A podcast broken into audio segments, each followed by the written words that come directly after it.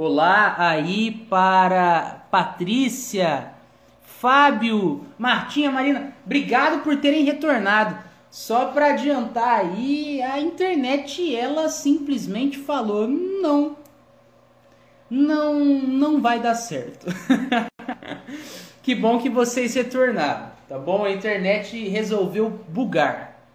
Mas vamos lá, vamos continuar. Vamos continuar. Então, como eu estava dizendo, Kardec. É, exatamente, menina travou, mas que bom que consegui aqui reativar. Mas agora vou fazer um resumão porque está começando de novo, tá? Então, Kardec ele está aqui abordando que é, se iniciaram por alguns períodos, em várias sessões, comunicações com o espírito que se comunicava por pancadas, certo? E essas pancadas elas serviam para responder sim, para responder não, da mesma forma que também é, trabalhavam a partir da tipitologia alfabética, que basicamente é uma batida para A, duas batidas para B, e desse modo iam formando palavras, frases. E também um outro ponto muito importante nessa história é que o espírito também, à vontade, batia marchas. Então ele trazia realmente é, é, músicas para a galera.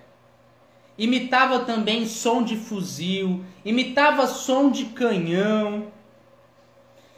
Ocorreu também, em alguns momentos, um movimento de uma mesa que saía, dava um passeio ali pela sala as pessoas não tinham contato das mãos, era um hábito da galera, né? Manter as mãos sobre a mesa. E tinha momentos aqui que nessas comunicações não havia o contato das mãos das pessoas e a mesa ali se movimentava.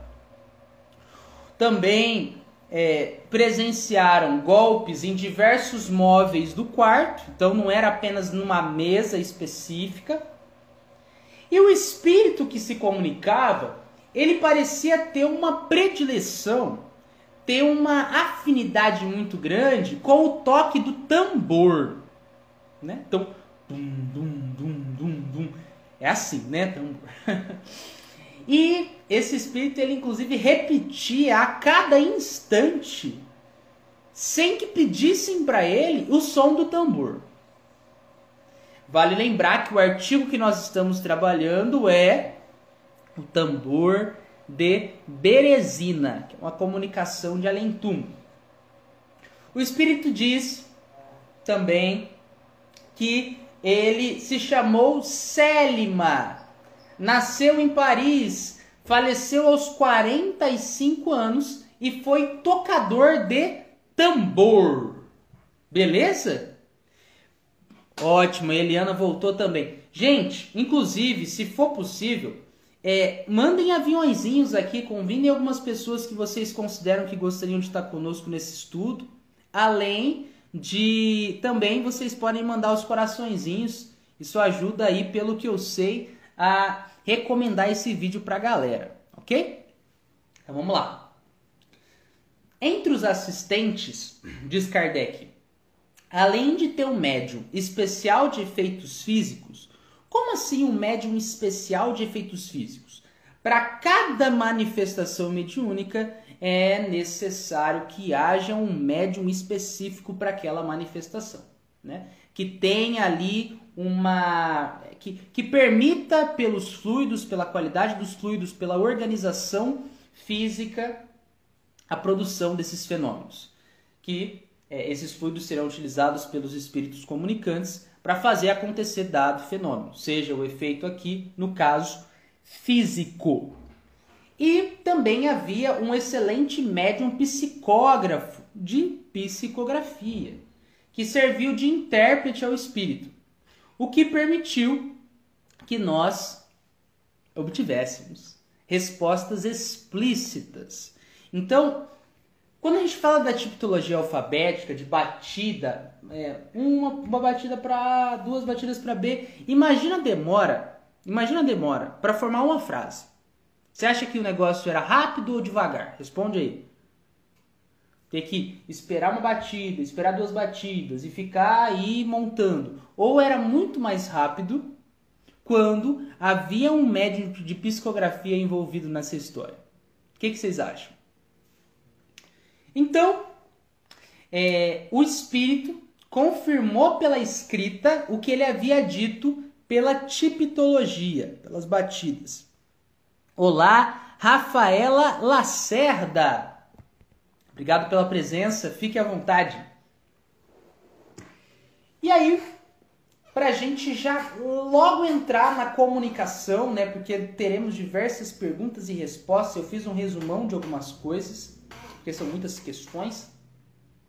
A gente tem que essas várias respostas que nós iremos conversar agora é, apresentam diversos traços que corroboram, é, é, que somam para eficácia do ensino da teoria, para que a gente entenda na prática o que se dá, o que, que a gente lê na teoria das manifestações mediúnicas. Então, vocês vão ver como um negócio legal aqui como são exemplos, como são exemplos exatamente práticos para que a gente entenda melhor esse negócio de mediunidade, que tanta gente quer saber, não é? Olá, Zilda! Beleza, Zilda? Muito boa noite, muito obrigado pela presença. Fique à vontade. Então, nós temos o seguinte. Eu fiz o resumo de algumas das passagens e algumas questões nós leremos na íntegra. Importante dizer, logo para começar, como temos pessoas que estão chegando na doutrina agora, outras pessoas que já estão há mais tempo, os espíritos, eles conversam, eles falam a partir do seu ponto de vista, mais ou menos superior, ok? Então, levem isso em conta. As respostas, elas podem estar incompletas. Exatamente porque nem todo espírito tem um nível de entendimento top de linha, tá bom? Da mesma forma que a gente também não tem. E nós estamos num corpo físico, mas somos, né, em essência, espíritos. Ok? Beleza? Estão comigo? Perfeito. Comentem aí, por favor, se eu estou indo rápido demais, se eu estou indo lento demais, me informe. Então, as primeiras respostas desse espírito nos indicam o seguinte. Olá, Célia Pimenta também chegou aí com a gente. Então o espírito nos informa que ele foi um tocador de tambor militar. Ele lutou na batalha de Berezina. E para você que está assim, Berezina? Berezina, ela o rio Berezina, ele fica perto, na atualidade, da Bielorrússia. Mas lá na época de Kardec, e na época que a batalha aconteceu, era nas proximidades da Rússia. Né? Então tem essas mudanças territoriais aí, mas para você se localizar é por aí, tá bom? Zilda, nós estamos em julho de 1858 conversando sobre o artigo O Tambor de Berezina, que é uma comunicação de além-túmulo, tá bom? Então, julho de 1858. Muito obrigado pela pergunta. Você acredita, você acredita que você é uma das únicas pessoas até agora de todas as lives que perguntou o ano e o mês da revista? Você acredita, Zilda? Que bom que você perguntou. Tá dando exemplo pra galera aí. Valeu. Então, vamos lá. E para quem quiser saber um pouco mais da história, a Batalha de Berezina ela foi uma batalha travada é, no dia 27 e 28 de outubro de 1812, ok? E foi uma batalha que ocorreu entre o exército napoleônico e as forças russas. O espírito, ele tem uma pegada bem animada, ok? Bem agitado, né? faz piada, jovial nas palavras de Kardec. Um espírito que foi, né, é, é, enquanto estava ali encarnado, um fã de uma birita, né, de um álcool. Em suas palavras, o espírito fala que ele foi fã de tudo que é bom. Pelo visto, o espírito a gente vai percebendo logo nas primeiras respostas ali que ele estava sendo instruído em algumas respostas para que ele desse direcionamentos coerentes ao que estava sendo perguntado. Então ele não estava sozinho. Embora ele estivesse respondendo, ele estava sendo direcionado. Então tá. O outro ponto aqui que a gente tem, eu vou passando, eu estou mexendo aqui no PC para ir me, me orientando. Ele serviu ao exército sobre o governo de Napoleão o Grande, certo? E ele diz que ele não está reencarnado. E é por isso que ele consegue se comunicar na reunião mediúnica. Mas tem um ponto aqui curioso. Acabei de falar para vocês que cada espírito se comunica falando do seu ponto de vista. E aqui ele fala: ó, eu tô aqui me comunicando com você, e isso já, já indica que eu não tô reencarnado. Só que o ponto é, e a gente vai estudar isso na revista espírita: um espírito que está encarnado, que está na carne, é, está na Terra, por exemplo, ele pode se comunicar numa reunião mediúnica. Estando em emancipação, estando em desdobramento, ele consegue. Tendo, claro, um médium apto ali ao tipo de comunicação que se derá, ele consegue. Tá ok? Então vocês perceberão aí é, em algum momento dos próximos estudos que a gente vai conversar sobre isso. Belezeira? Perfeito. Eu tô indo rápido demais, gente. Tô de boas, tô numa boa velocidade. Me informem aí nos comentários, por favor. Eu preciso desse feedback de vocês que eu quero dar o meu melhor aí.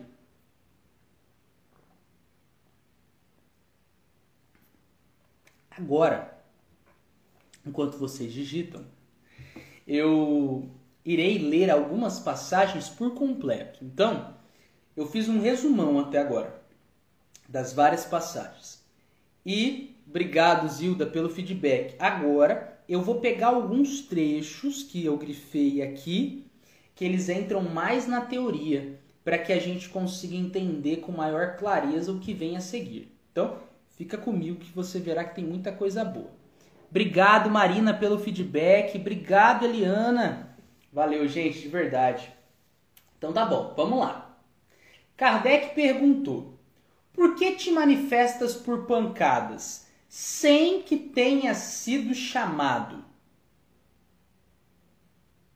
Então, você vai, não chama o espírito é, para realizar pancadas, ele vai lá e realiza a pancada. Kardec pergunta por quê? Resposta: É preciso fazer barulho para aqueles cujo coração nada crê é preciso fazer barulho para aqueles cujo coração nada crê. Se não tendes o bastante, dar-vos-ei ainda mais. Para que você consiga compreender isso com maior clareza. Pensa comigo, quando você está naquele dia difícil de acordar Fala sério aí, comentem por favor, se for possível. Todo dia é, é, é, é fácil levantar da cama? Pega aí os dias de frio, aqueles dias que a vontade é ficar com cobertura até aqui, ó, a, a tampinha do olho. Como que a gente pode aí ter um estímulo para levantar? despertador. Né? Então você põe ali, mas Davi, despertador para mim não dá. Aí você põe mais despertador. Então você põe um despertador para 6 horas da manhã, um despertador para 6 e 5 da manhã, um despertador para 6 e 10 da manhã. A Marina falou, né, que não, não tá, não é sempre fácil. Exato. Para mim também não é sempre fácil. E aí você põe esses diversos despertadores de modo que, cara, se eu não levantar no primeiro, eu vou levantar no segundo a um ponto que vai estar tá me irritando tanto que não vai ter jeito. Eu vou ter que levantar da cama, mesmo que seja para desligar esse despertador. Tá, Davi. Ah lá. Marina falou assim: Eu amo acordar cedo, mas tem dia que só por Deus, tipo hoje. Exato, Marina. É isso que eu tô falando. É, vocês têm essa experiência igual a Marina? Ou, ou, ou, eu e a Marina estamos sozinhos nesse barco? Mas por que, que eu tô dando esse exemplo do despertador?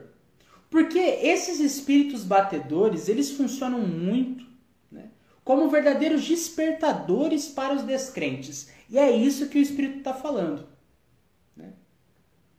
Que é preciso fazer barulho para aqueles cujo coração nada crê. É um despertador.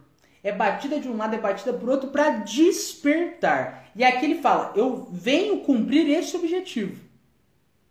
A minha missão é, com as batidas, com esses sons, despertar os incrédulos. Olá, Eugênio Paiva Maia. Raila, é Raila, deixa me ver aqui se eu não errei o teu nome. É exatamente, Raila Araújo. Então eu saúdo aqui Marina Reato que está com a gente, a Melina que se mantém firme e forte, Patrícia Casagrande, olá Eliana Rampazzo também, a Raila que acabou de entrar, Eugênio e Martinha. Fiquem à vontade, gente, estou muito feliz que vocês estão aqui comigo, interagindo ainda mais. Vamos que vamos. Aí, olha que lindo vocês interagindo. Então tá bom, vamos continuar. Vocês já devem ter entendido então que esses espíritos batedores, eles também têm um objetivo dentro do grande cenário, né, da vida. Para acordar a gente muitas vezes para as coisas que não suspeitamos ainda. A Raila dando um tchauzinho, perfeito. Então vamos lá, 18. É de tua própria vontade que vieste bater ou um outro espírito obrigou a fazê-lo. Só para situar vocês que estão entrando conosco agora, nós estamos aqui num bate-papo que Kardec teve lá em 1858 com um espírito, certo? Todos nós somos espíritos, é, estejamos nós encarnados ou desencarnados. E aqui ele está se comunicando com um espírito desencarnado. Isso que eu estou lendo são as perguntas que foram feitas ao Espírito, da mesma maneira que as respostas que foram dadas pelo Espírito aqui em psicografia, certo? Então, tinha um médium ali escrevendo, é, é, fazendo uma redação das respostas do Espírito. Beleza? Então, bora, vamos seguir. É de tua própria vontade que vieste bater, ou um outro espírito obrigou-te a fazê-lo? Respostas. Resposta. Venho por minha vontade. Há um outro, a quem chamais verdade. Verdade, Davi, isso me lembra espírito da verdade? Lá do livro dos espíritos? Exatamente. Então o Espírito aqui está falando, ó, eu venho por minha vontade. Mas tem um outro aqui a quem vocês chamam verdade, que pode forçar-me a isto também. Como assim, Davi, um espírito ser forçado por outro? Isso aqui é uma coisa que a gente percebe muito em diversas comunicações, a gente estuda em outras obras, que é a questão da autoridade moral. Um espírito superior, ele pode levar o inferior a cumprir determinado propósito, né, atendendo à moral, é, com boas finalidades, ou seja, então você pode chegar ali um espírito superior, como o espírito da verdade, e levar um espírito inferior, que é adepto das batidas, se comunicar numa determinada reunião mediúnica, com a finalidade de instruir a galera com a finalidade de acordar os descrentes. Olá, Cida Lemos, que chegou aí conosco também. E termina aqui essa resposta dizendo o espírito, mas há muito tempo que eu queria vir. Ele estava bem animado, eu queria vir, eu queria vir. E aí Kardec pergunta, com que objetivo que você queria vir aqui? Você queria tanto se comunicar aqui com a gente? Resposta, para conversar convosco era o que queria. Havia, porém, alguma coisa que me impedia. Então, esse espírito, ele queria muito se comunicar com Kardec e com o pessoal ali. Mas tinha alguma coisa que impedia ele. Fui forçado por um espírito familiar da casa que me exortou a tornar-me útil às pessoas que me fizessem perguntas. Então, a gente está aqui numa situação, pergunta 19, Zilda, para você se localizar. E aí o espírito está falando, ó, eu fui forçado por um espírito familiar da casa que me exortou a tornar-me útil às pessoas que me fizessem perguntas. Então, é, é, que, digamos que deu uma limitada nas respostas dele, deu uma limitada nesse espírito para que ele se mantivesse sério, para que ele desse respostas sérias, para que ele não ficasse brincando com as perguntas feitas. Então, um espírito superior pode bloquear determinadas expressões de comportamento dos inferiores? Sim. É o que a gente está lendo aqui. A autoridade moral. Beleza? É, aqui tem a Melina aqui que trouxe. Até hoje eles fazem barulho onde estou. É a Melina. E aí, Melina, conta um pouquinho pra gente nos comentários como que você lida com isso. Se for possível, você dá uma digitada. É, é nas proximidades aí da sua casa, é na sua casa. Como que é isso para você? Fica à vontade aí quando você digitar, se você quiser, eu leio seus comentários. E aí Kardec, ele retoma a questão. Esse espírito, então, tem muito poder visto comandar outros espíritos? Resposta: mais do que imaginais, e não o emprega senão para o bem. Olha que legal. Ele tem poder, né, nesse sentido, para comandar os outros espíritos. Os outros espíritos, eles é, respeitam e são constrangidos muitas vezes a fazer determinadas coisas para o bem. E esse espírito que está controlando esse grupo que estão ali, essas pessoas que estão ali, esses espíritos que estão ali, ele só emprega a vontade dele para o bem. Interessante isso, porque às vezes, se a gente pega né, na terra e tudo mais, muitas vezes as pessoas que têm um determinado poder e influenciam a vida de muitas pessoas não utilizam isso para o bem. Então é, é, é, é, até curioso como a gente muitas vezes quando lê um negócio desse você fala, nossa cara, olha que, olha que da hora. Porque muitas vezes não é uma coisa que a gente tem o costume de experienciar na terra. E a Melina ela traz aqui, né? Eu faço oração, converso com eles, digo que ali não é um momento de comunicação, que seria melhor na casa espírita.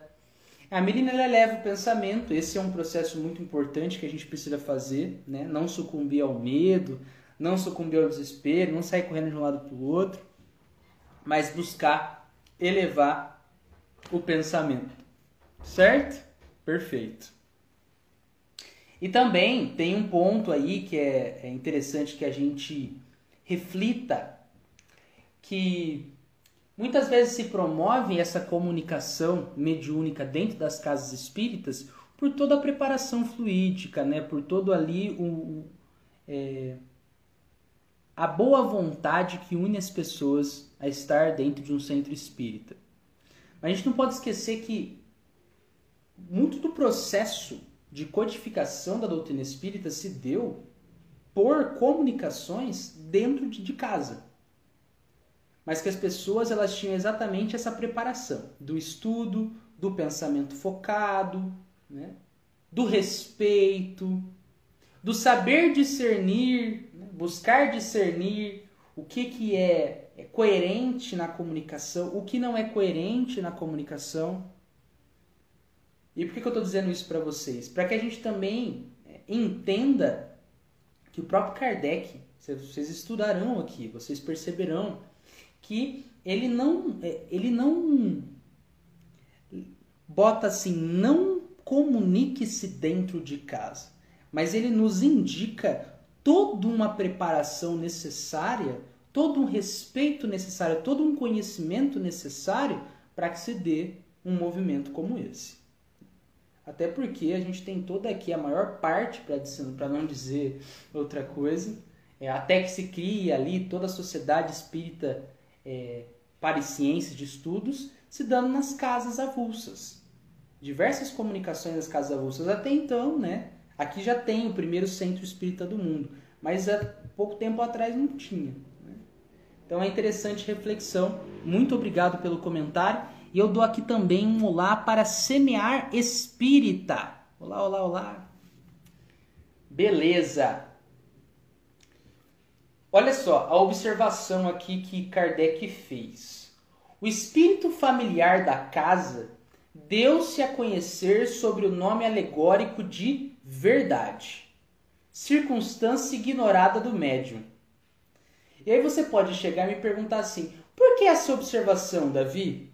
Porque tem gente que pode chegar e falar: ah, esse, essa pessoa que você chama de médium, ela está inventando as respostas.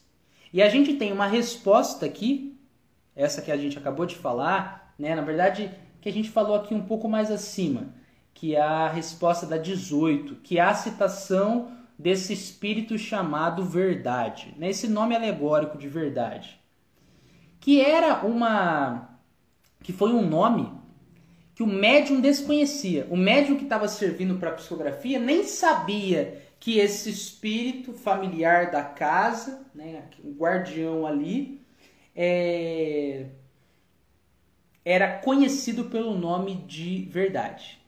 Isso quer dizer que não tinha como ele simplesmente falar, ah, vou inventar aqui. Uma hora bate o nome. Olá, amigo.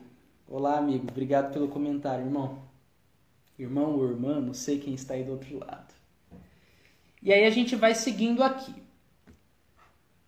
Tudo bem? Tudo certo até aqui, gente? Por favor, informem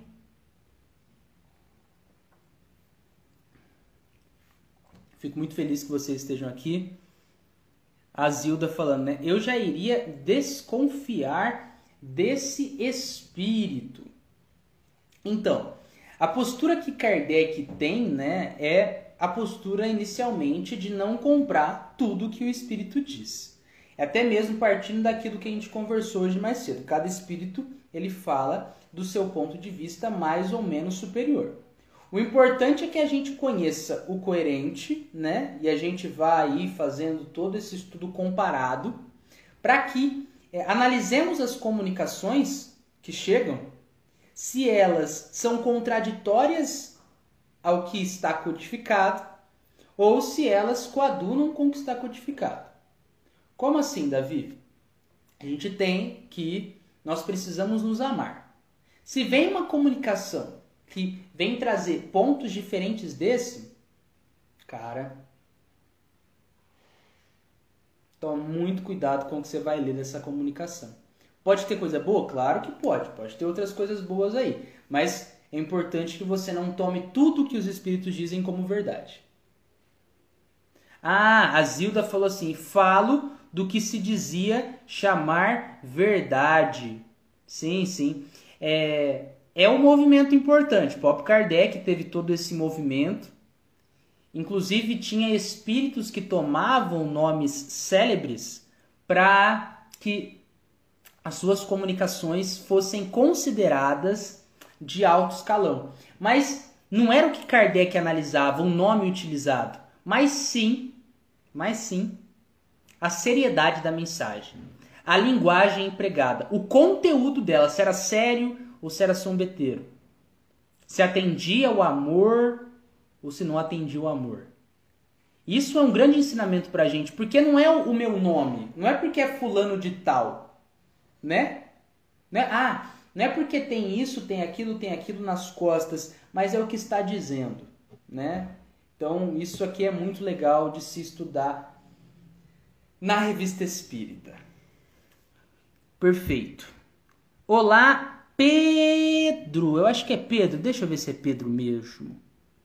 É, eu acho que o Pedro já partiu, mas eu acho que era o Pedro. Olá, Pedro, se você estiver aí conosco. Perfeito, gente, vamos seguindo aí. O espírito Selima, que era o nome aqui que foi que ele indicou, ele disse que não se lamenta de nada, pelo menos naquela época ele não se lamentava de nada. Além de dizer que não sofre, mas que ainda não é feliz. E ele também comenta que ele prefere a existência do espírito, então essa vida no plano espiritual, do que a vida no corpo. Pera, Davi, deixa eu ver se entendi. Você acabou de dizer então que o espírito ele informou assim, cara, eu prefiro a vida no plano espiritual do que a vida na terra. Para algumas pessoas isso pode soar estranho. Né? Para algumas pessoas isso pode soar. Como assim? O que, que é isso? Vou dar um exemplo para que a gente compreenda um pouco melhor o que o Espírito aqui está nos dizendo. Você já andou de bicicleta alguma vez? Já andou de bicicleta alguma vez? Puder comentar aí, falar sim, não. Ou se você nunca andou de bicicleta, você já pegou uma subidona? Sabe? Você, você tem ali a rua e tudo mais, e você olha e é uma subida daquelas incríveis. Aquela subida que você parece que está lutando contra a própria gravidade pau a pau. A Zilda falou que sim. Né? Então, eu acredito que vocês já devem ter enfrentado essa subida. Subir a ladeira, né? Em vez de descer a ladeira, subir a ladeira. A Marina também. A Cida também. Exato. Imagina então você subindo aquela ladeira.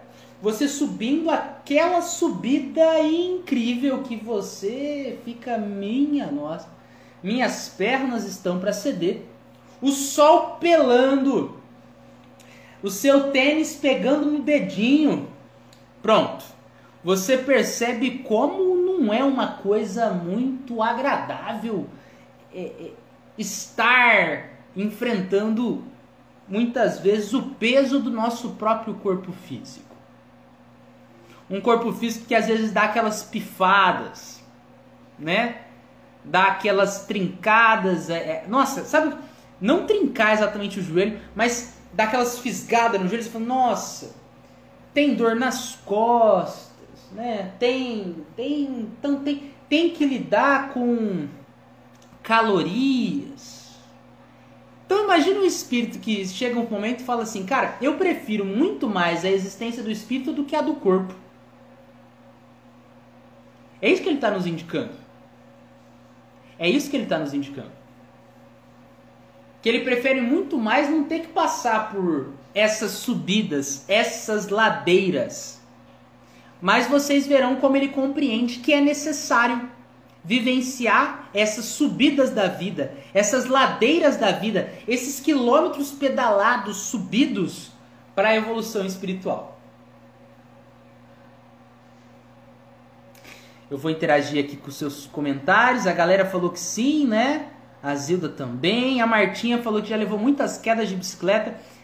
Martinha, eu então, Martinha, nossa, eu caí tantas vezes, já caí tantas vezes com meu pai, né? já bati várias das minhas partes, muitas experiências aí de quedas de bicicleta.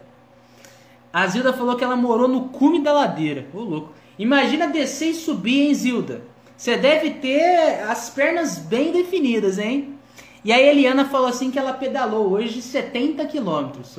Olha, a gente falando de bicicleta e a Eliana com a fotinha de bicicleta. Da hora, hein? Da hora. Esses exemplos nos ajudam a entender, não ajudam? Isso é muito legal, porque aproxima né, tudo esse, todo esse conteúdo do nosso dia a dia. E o Espírito ele também nos indica aqui que durante o período em que ele esteve na Terra, ele desejou morrer a todo tempo. Então era um cara que realmente não estava muito afim de estar na Terra. O cara fala, não tô afim, cara. Acordava e dormia com essa vontade forte. E a gente lê na pergunta 25 o seguinte: Ficaria satisfeito se tivesses uma nova existência corporal? Sim, porque sei que devo elevar-me. Olá, Vera! Obrigado pela presença, querida. Então a gente está tendo aqui que o espírito, ainda que ele, ainda que ele esteja aqui comunicando para a gente, ó, prefiro muito mais a vida do espírito do que a vida no corpo físico. Quando estive no corpo físico, eu queria voltar para a parte espiritual a todo momento. Eu sei que eu preciso estar na carne. Eu preciso que eu sei que eu preciso passar por essa subida, por essa ladeira, por, por, por pedalar contra a gravidade, né? Nessa é, é, é, nesse caminho difícil. Por isso que ele fala: sim, eu quero né, uma nova existência corporal, porque eu sei que eu devo elevar-me. Kardec também chega e pergunta, agora na 28. Você vê outros espíritos à sua volta? E ele fala: sim, muitos. Como sabes que são espíritos? Kardec perguntou. Entre nós, vemos-nos tais quais somos então, essa pergunta é bem profunda se a gente fosse aprofundar nela. O Espírito está nos indicando basicamente que ó, aqui, no plano espiritual, não tem como a gente ficar dissimulando. A gente vê tais quais somos. Não tem como botar uma máscara e sair por aí fingindo que é um espírito superior. Né? Então, isso fica bem claro ali. Da mesma forma que também fica claro quando um espírito está encarnado e quando um espírito está desencarnado. Sobre qual aparência os vês? Kardec perguntou, né? Como se podem ver os espíritos, mas não pelos olhos? E aí você pode chegar e falar, pera, como assim? Como assim não se vê os espíritos pelos olhos? Importante que a gente entenda, o de Clay, importante que a gente entenda aqui, aqui é mais um ponto super interessante da teoria espírita. Olha só como a gente está varrendo vários pontos que muito, que muito provavelmente muitas pessoas nunca ouviram falar. Aqui a gente tem um ponto que nos indica, e a gente vai ter isso em outros momentos aí na codificação, que a visão do espírito não está circunscrita à região do corpo físico dos olhos. Embora quando a gente está na carne, a gente esteja vendo aqui pelos nossos olhos, quando há emancipação, quando há uma maior liberdade do espírito, ele consegue enxergar sem ter essa limitação do corpo físico, sem ter a necessidade das janelinhas, entre aspas, dos nossos olhos. Eu vou dar um exemplo para que você perceba isso com maior clareza. Para você que já teve alguma experiência mediúnica, né, por exemplo, é, ver um espírito, você pode até mesmo perguntar para uma pessoa que já teve essa experiência, e ela pode até chegar a te dizer o seguinte: eu fechava os olhos, mas eu continuava vendo. Ou seja, eu não estava vendo o espírito com os olhos físicos, com os olhos da carne, eu estava vendo com o espírito, com a vista do espírito. Interessante isso, né? Olá, Feliz Toscano! Obrigado pela presença, cantor. Sacaram, gente? Então aqui nós temos um ponto bem importante, que a visão do espírito não está circunscrita. É até difícil a gente entender isso, mas é uma sensação, uma percepção geral e não é, delimitada pelo atual órgão da visão do corpo físico. É, falou Sid Clay, vai lá, boa live.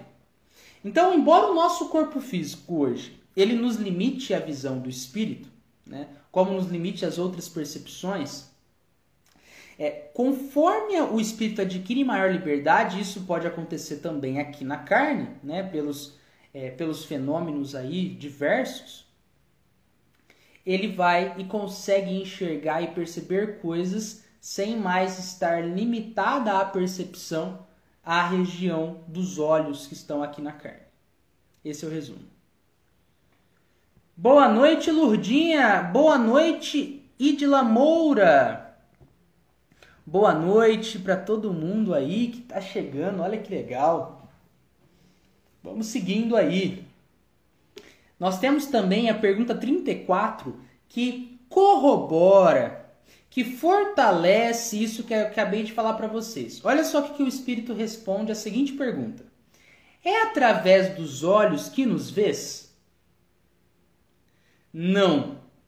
temos uma forma. Que forma? Forma do perispírito, né? E é uma forma do perispírito que você consegue, né, muitas vezes enxergar olho, enxergar nariz, enxergar a boca, mas nós não temos sentidos. Nossa forma é apenas aparente.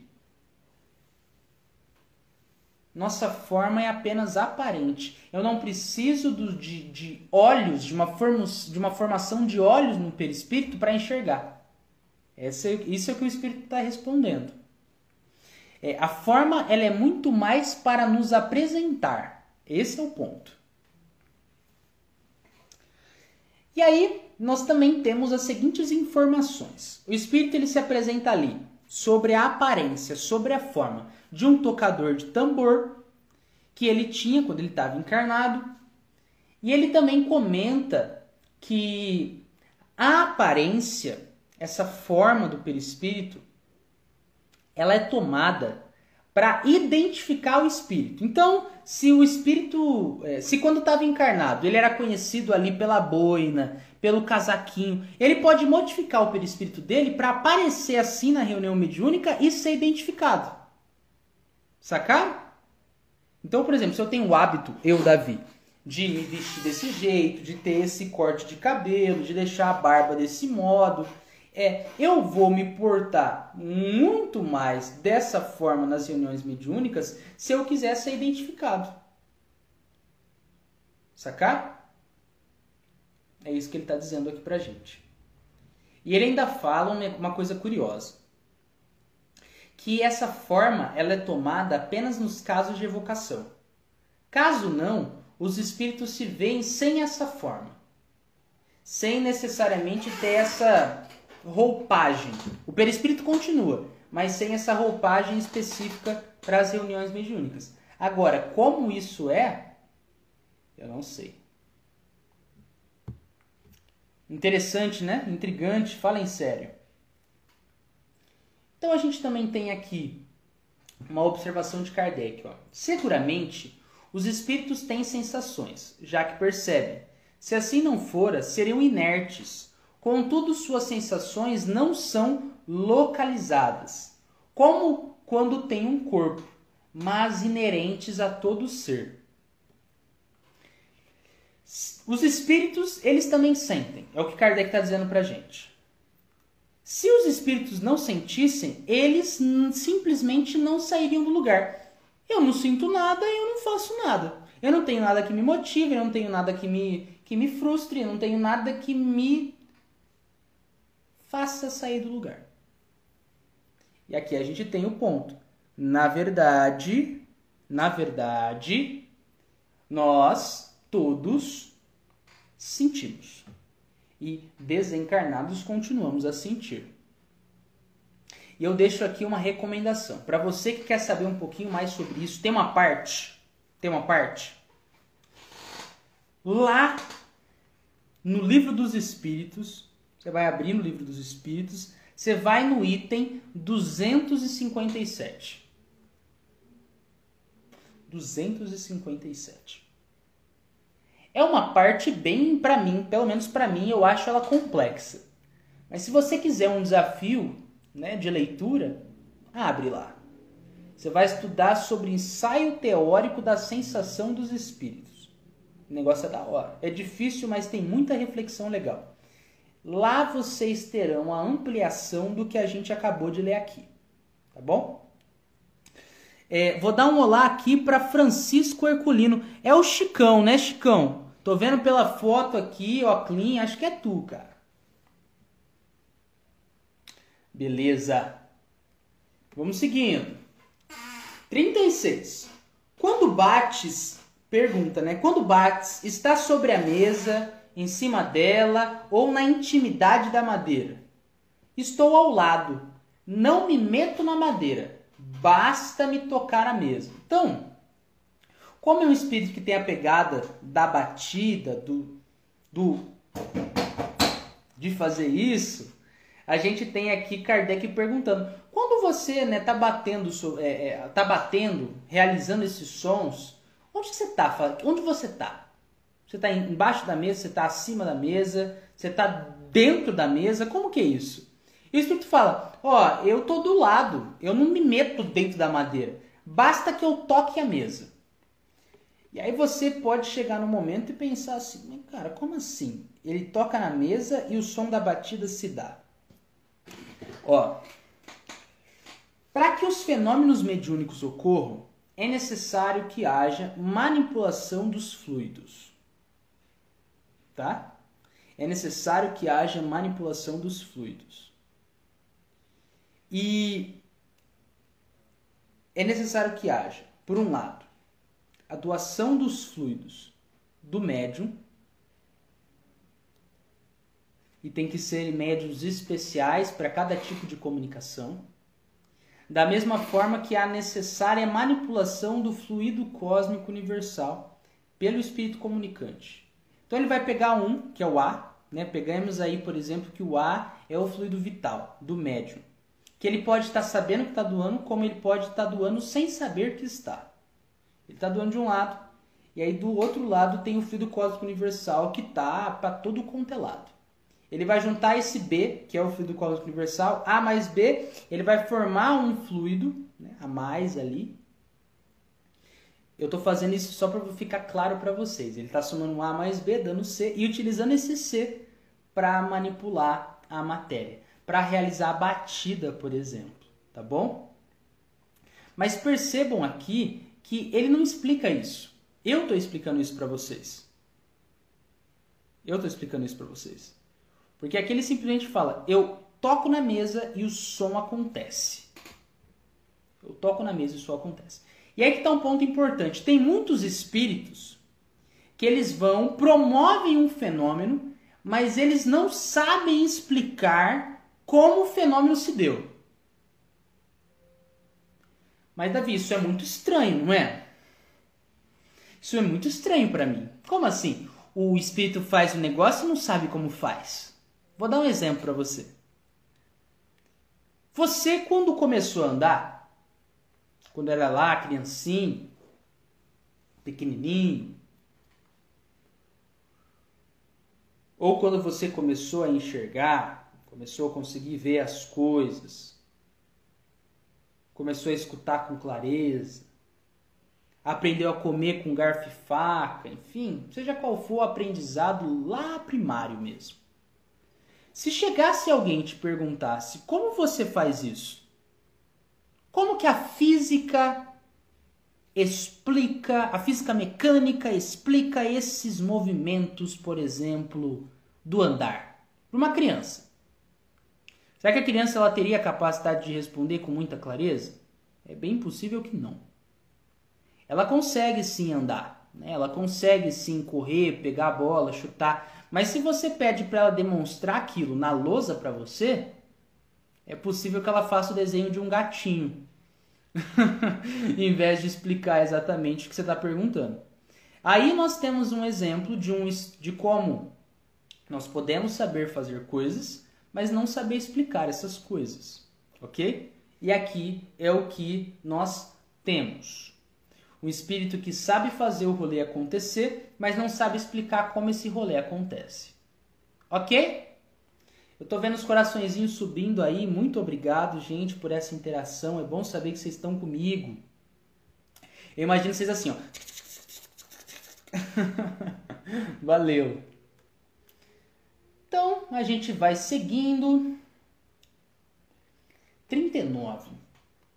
Você, né, espírito, pode produzir os mesmos ruídos com qualquer outro médium? Exatamente, Zilda. Ele não sabia que não precisava tocar na mesa, mas apenas pensar. Exatamente. Tem uma, tem, tem, a gente tem um exemplo parecido lá no no livro dos médiuns. Kardec ele vai lá num determinado momento e ele cita como pode chegar um espírito e falar, ó, estou tocando o piano com as minhas próprias mãos. Eu estou pressionando a tecla e tudo mais, quando na verdade ele não está tendo uma força física para baixo para pressionar a tecla do piano. É toda essa manipulação de fluidos que ele está fazendo é, sem saber explicar como está se dando. Ótimo apontamento, querido. Então vamos seguindo. E aí o espírito responde, né, que há especialidade em todos os médiums. Nem todos podem agir da mesma forma.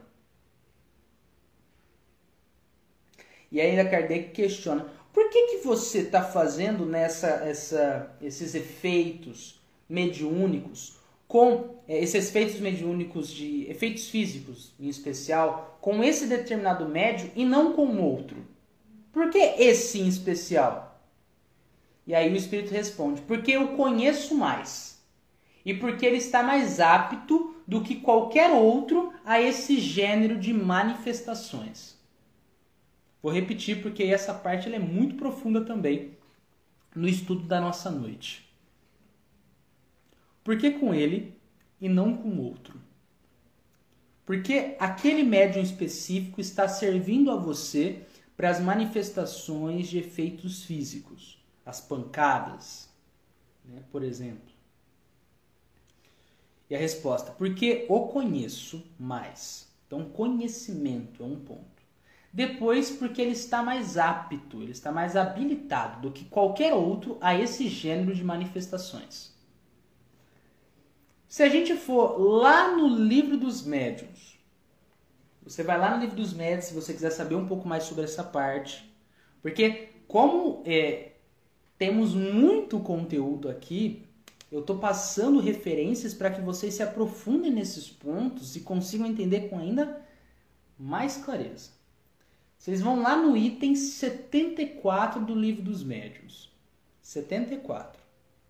Na pergunta 19. Lá vocês terão São Luís, o Espírito São Luís, respondendo a seguinte questão: Por que é, por que é que nem toda a gente pode produzir o mesmo efeito e não tem todos os médiuns o mesmo poder? Vou ler só um pedacinho para deixar aquela vontadezinha de estudar. Isto depende da organização. Como assim? A mediunidade tem um componente físico, tem um componente biológico, que permite que determinados tipos de fenômenos sejam proporcionados, sejam, melhor dizendo, possibilitados por determinados médiums, enquanto outros não. Então, enquanto tem alguns médiums que eles têm a pegada das manifestações de psicografia, tem outros que têm a pegada das manifestações de transporte. Outro tem a pegada da manifestação de efeitos físicos, né? como movimentos de objetos, pancadas específicas, ok? Então, é, tem o ponto da organização. E aqui é um negócio legal, né? Que a gente vê que o Espírito respondeu nessa questão 41 que ele realiza esses fenômenos utilizando do fluido de determinado médium específico porque ele está mais apto do que qualquer outro a esse gênero de manifestações. É um médium específico para essa manifestação. Voltando para a resposta de São Luís, lá no livro dos, lá no livro dos médios agora. É, então, isto depende da organização e da maior ou menor facilidade com que se pode operar a combinação dos fluidos. É igual quebra-cabeça. Um fluido ele vai se combinar melhor com outro fluido se tiver concordância, igual uma peça de quebra-cabeça que precisa ter a abertura certinha para outra encaixar. Você até pode dar uma forçadinha e encaixar no outro, mas é bem mais fácil quando você consegue encaixar é, como chama, peças que têm uma maior harmonia, que têm um melhor encaixe, ok? Olha, Martinha, eu não peguei o capítulo. Eu vou dar uma olhada aqui para você. Eu só peguei o só peguei o número para vocês. Porque aí você procura pelo número e fica mais fácil. Davi, onde você vai procurar? Porque você está no computador, eu vou entrar no Kardecpad agora. Kardecpad, Davi? Kardecpad, já ouviu falar? Muito legal. Kardecpad, ele nos auxilia muito a encontrar todas as obras que foram publicadas por Allan Kardec. Eu vou lá, pesquiso uma palavra-chave, uma frase específica e pesquisei aqui E sim, Martinha, essa referência que eu passei, essa referência que eu passei é, está presente no capítulo 4, ok? É o que a Zilda falou, é isso aí. Pelo item chega lá. Perfeito, gente. Vamos seguindo. Muito legal que vocês estejam aqui conosco, com todo mundo, conversando. Nós já estamos nos aproximando do encerramento, bom? Perfeito. Então, eu estava falando sobre a combinação dos fluidos para a ocorrência das manifestações mediúnicas.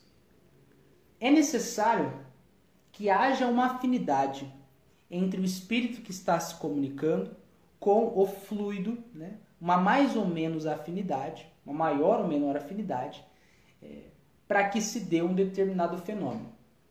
Pode não ter tanta afinidade o fenômeno acontecer com um determinado médium? Até pode, né? mas claro que ele precisa ter essa condição especial ligada ao fenômeno que vai se dar e vai ter um pouco mais de dificuldade para ornar, para combinar os fluidos, mas pode acontecer, pode dar certo, tá bom? ainda que seja muito mais fácil quando há uma afinidade maior. Beleza? Olha só como essa resposta exatamente, Zil, da afinidade fluídica. Por isso que a gente tem aqui um ponto tão importante. A gente está conversando sobre uma questão nesse momento e olha como abriu para tanta coisa, para tanta reflexão. Da hora, hein? Da hora. Top. Por favor, gente. Davi, para tudo, Davi. O que que tá acontecendo? Pode mandar. Davi, tá da hora. Pode mandar. Fique à vontade. E aqui também tem um ponto legal. O espírito em determinada resposta, ele fala que ele foi atraído àquele médium para que ele virasse o seu instrumento. Ele foi atraído de algum jeito.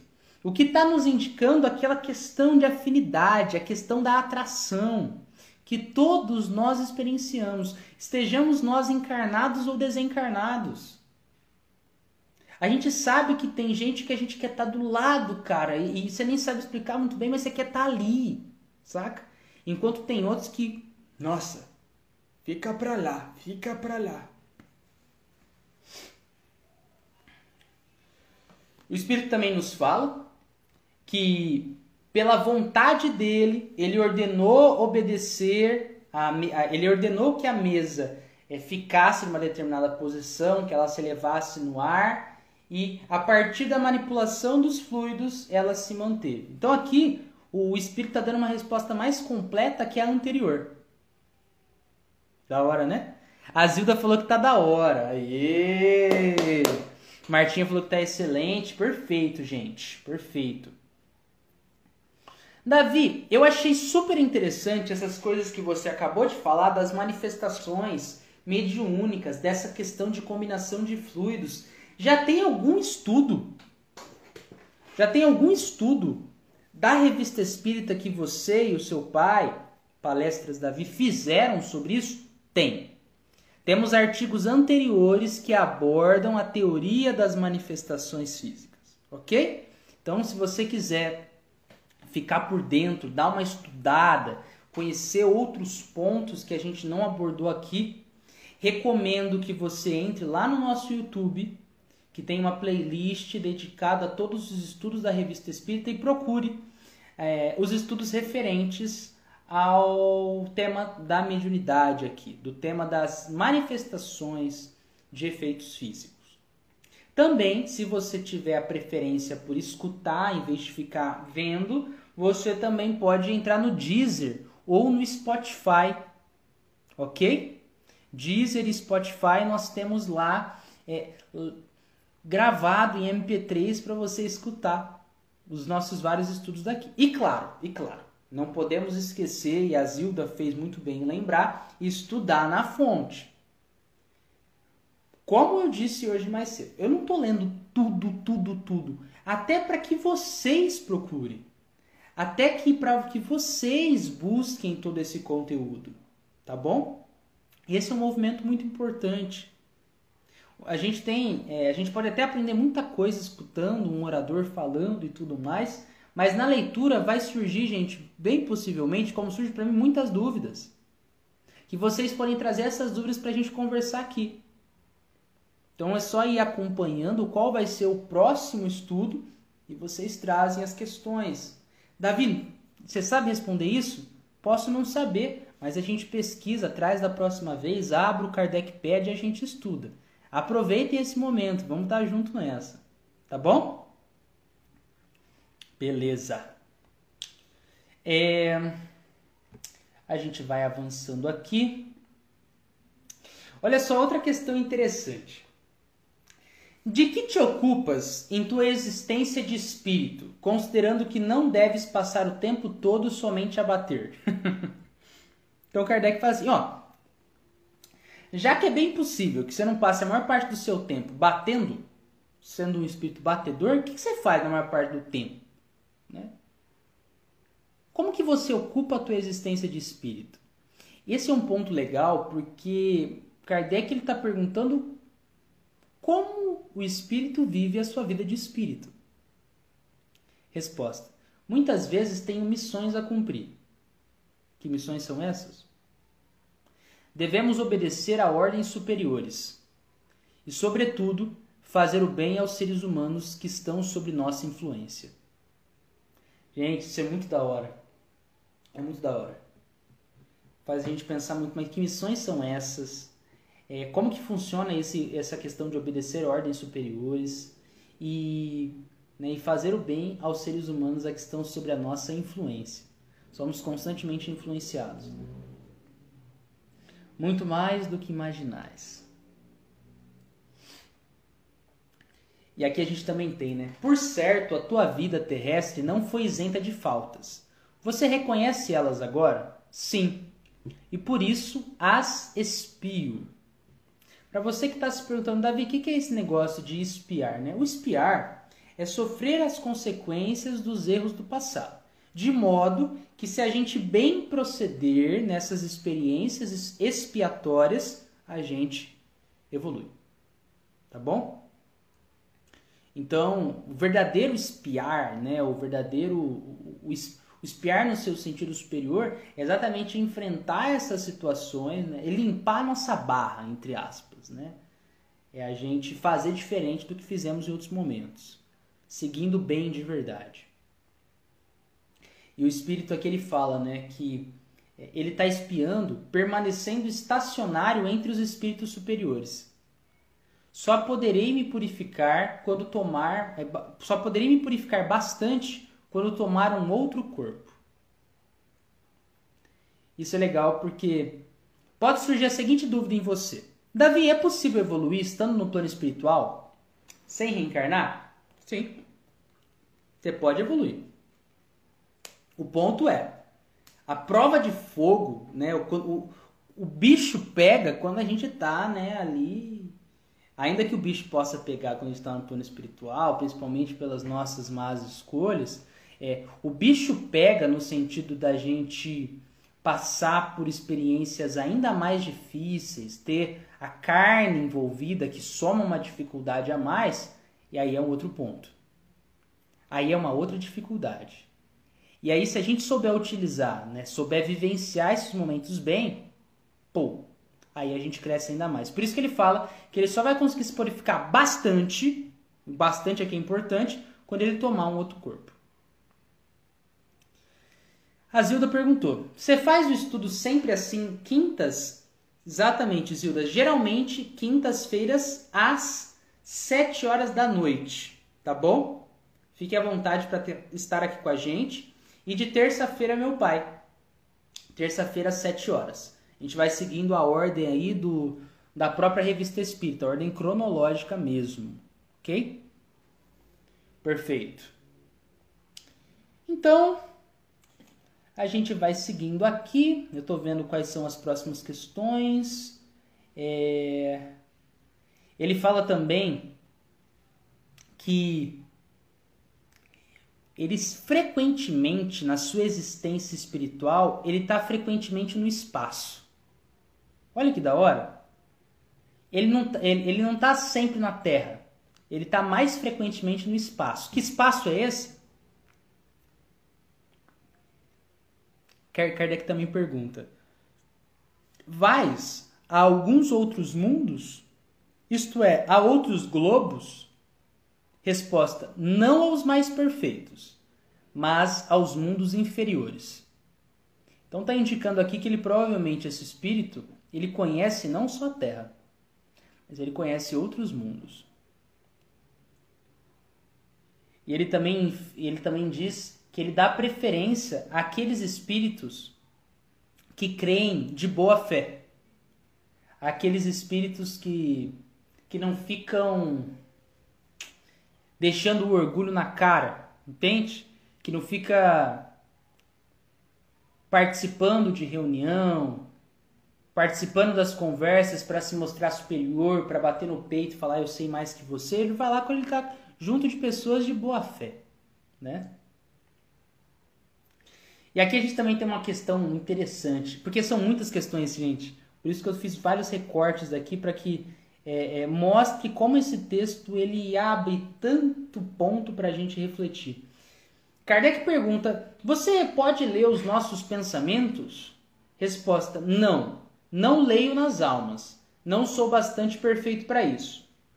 Kardec questiona novamente: Todavia, deves conhecer os nossos pensamentos, já que vens entre nós. De outra forma, como você né, poderia saber que nós acreditamos de boa fé? E o Espírito responde: Eu não leio. Eu não leio os pensamentos, mas eu compreendo. Traduza para mim, Davi. Ele pode, o espírito aqui, não ser superior bastante para conseguir ler os pensamentos de um modo a conseguir botar em códigos completos. Mas ele consegue entender o que está sendo passado ali. Ele consegue compreender é, a, a média do que está sendo pensado. E eu vou dar um exemplo e vocês vão perceber: nossa, Davi, agora ficou na cara para mim o que o Espírito quis dizer. Imagina que você está se comunicando com uma pessoa que fala uma língua que não é a sua. Então você está conversando com uma pessoa que fala alemão. Você não tem a prática do alemão. Então você está lá falando, é, então, é, meu nome é Davi. E aí a pessoa vai lá e fala em alemão. É Harton. E, e você fica meio, não estou entendendo muito bem. Eu, então, você nessa comunicação não consegue ditar em termos claros quais são as palavras que a pessoa que está falando alemão está dizendo. Mas a pessoa começa a fazer assim. E aí você pensa, nossa, essa pessoa quer água. Você dá um copo de água para ela, ela bebe. E ela agradece. Ela está até mesmo falando determinadas coisas, você não está entendendo o que ela está falando é, em termos completos, mas reconheceu que ela está agradecendo a água. Ou ela vai lá, bota a mão na barriga e você já entende, nossa, tá com fome. Então assim, eu não estou entendendo o espírito. Digamos que eu sou o espírito falando para você, eu não estou entendendo é, os pensamentos, eu não consigo ler os pensamentos em termos completos. De saber exatamente, sentença por sentença, o que vocês estão pensando. Mas pelo modo que vocês se portam aqui, com seriedade, fazendo perguntas sérias, se portando com respeito, eu sei que a média do que vocês estão pensando e sentindo são coisas positivas. Vocês estão buscando é, ser pessoas de boa fé. Como essa pessoa né, que está ali, embora você não entenda o que ela está falando em termos completos, você percebe que ela está com sede, que ela está com fome, ela compreende né, pelas ações. A Zilda fala que eu penso que ele lia e não sabia. Talvez, né? E a gente também tem um ponto aqui que, como eu disse anteriormente, cada espírito está falando de um ponto de vista. Ele pode também estar tá lendo o rolê, mas não está sabendo definir que é isso que ele está fazendo. Perfeito. Hum, o espírito também fala assim que ele encontrou antigos companheiros de guerra, de exército, no mundo dos espíritos. Mas que eles estavam em posições tão diferentes que ele não conseguia reconhecer todos. O que isso quer dizer? que a gente pode estar aqui na posição de rei e rainha, mas levando em conta a nossa inferioridade espiritual, no plano espiritual estarmos abaixo, estarmos numa posição espiritual inferior à daqueles que foram os nossos criados, que foram os nossos servos. Não é porque eu estou numa posição avantajada aqui na Terra que isso significa que eu sou um espírito superior. Da hora, hein? Da hora. Da hora demais. Aqui também a gente tem um ponto. É, 65. São os últimos apontamentos, amores. Tivestes consciência imediata da tua nova existência? Resposta: Não, mas já não sentia mais frio.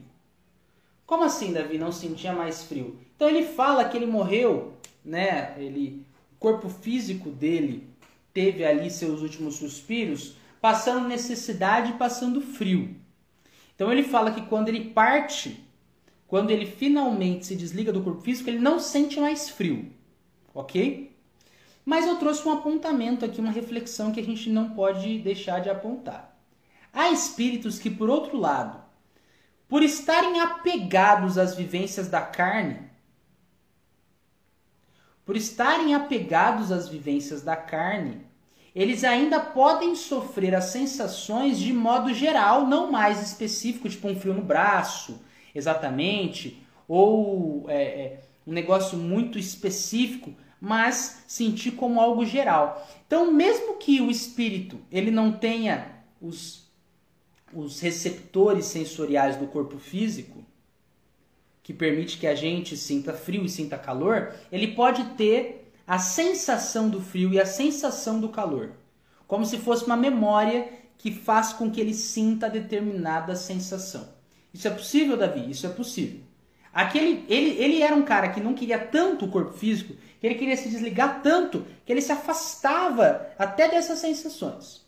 É isso que está indicando aqui. Mas tem outros que, pelo apego, sentem o impacto. Sentem o impacto. Por isso é importante a gente se conhecer, trabalhar as nossas memórias, trabalhar os nossos traumas e tudo mais. É, a Cida nos traz aqui. Davi, você me parece bem jovem. Desde quando você estuda Espiritismo? Então, Cida, é, eu comecei. Eu nasci em berço espírita para começar, né? Então, tive toda uma criação que eu ia no centro espírita desde pequenininho.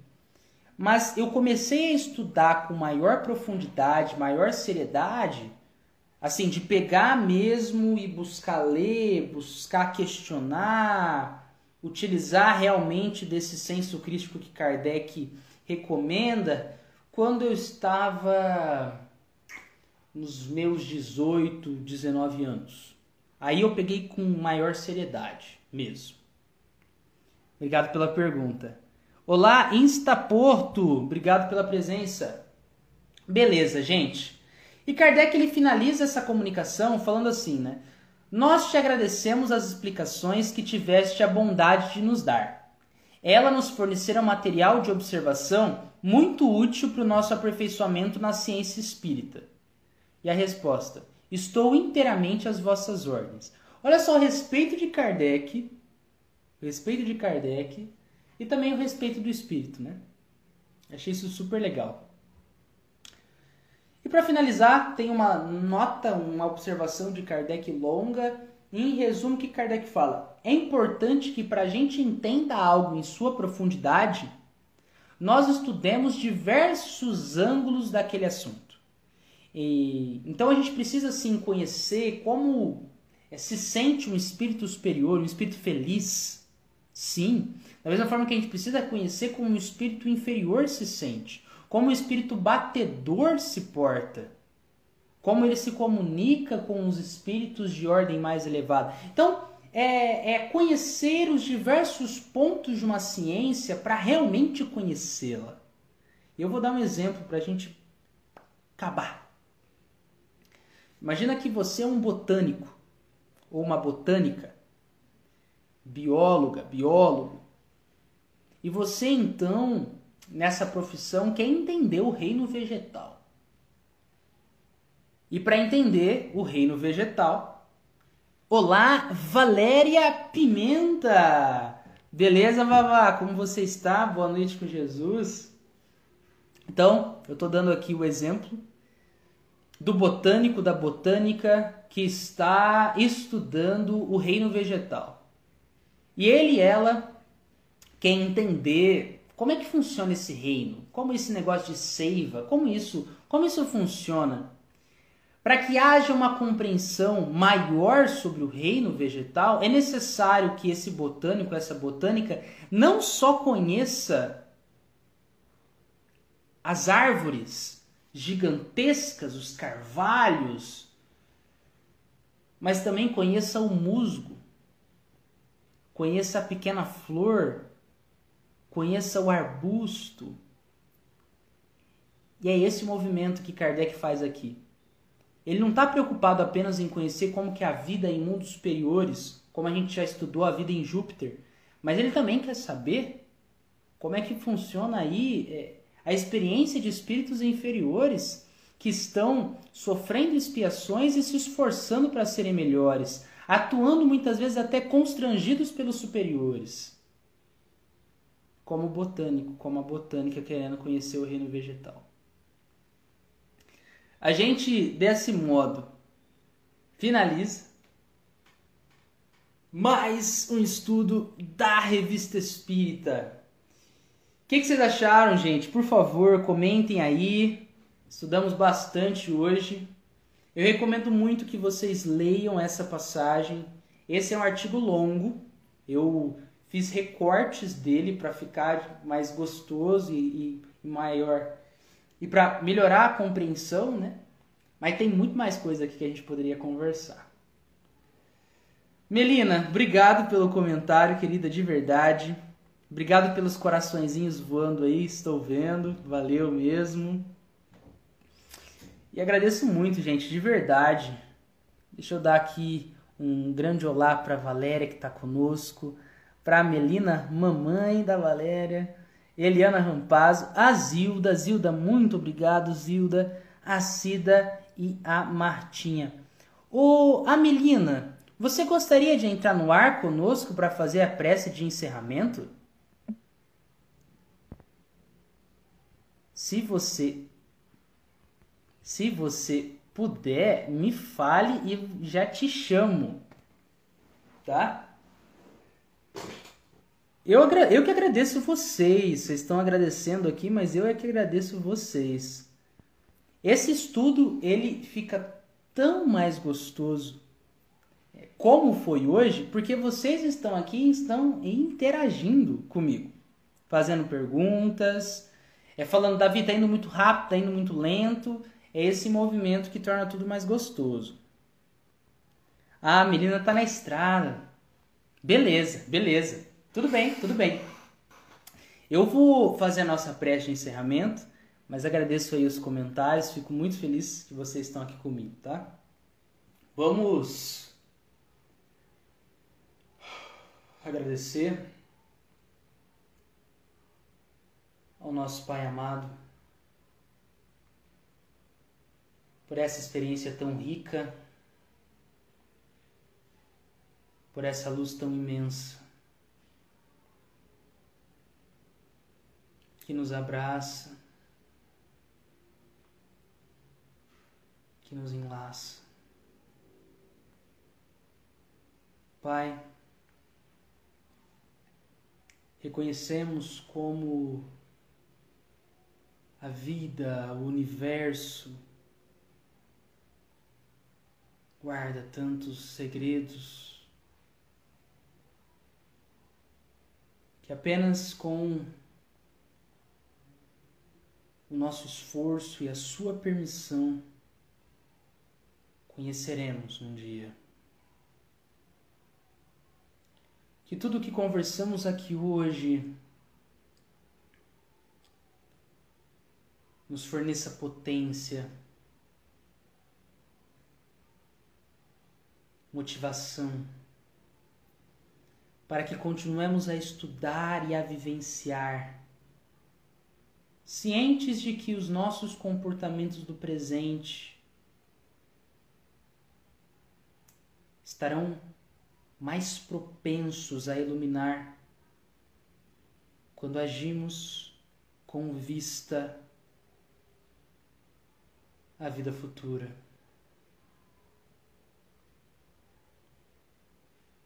A verdadeira felicidade dos nossos irmãos e a nossa mesma. Desse modo, finalizamos com a paz de Cristo em nossos corações. Um ótimo final de semana e até a próxima. E eu já vou deixar o próximo tópico aqui para quem quiser estudar. Próximo item, a gente continua em julho de 1858. Nós iremos ler Espíritos Impostores, o falso padre Ambrósio.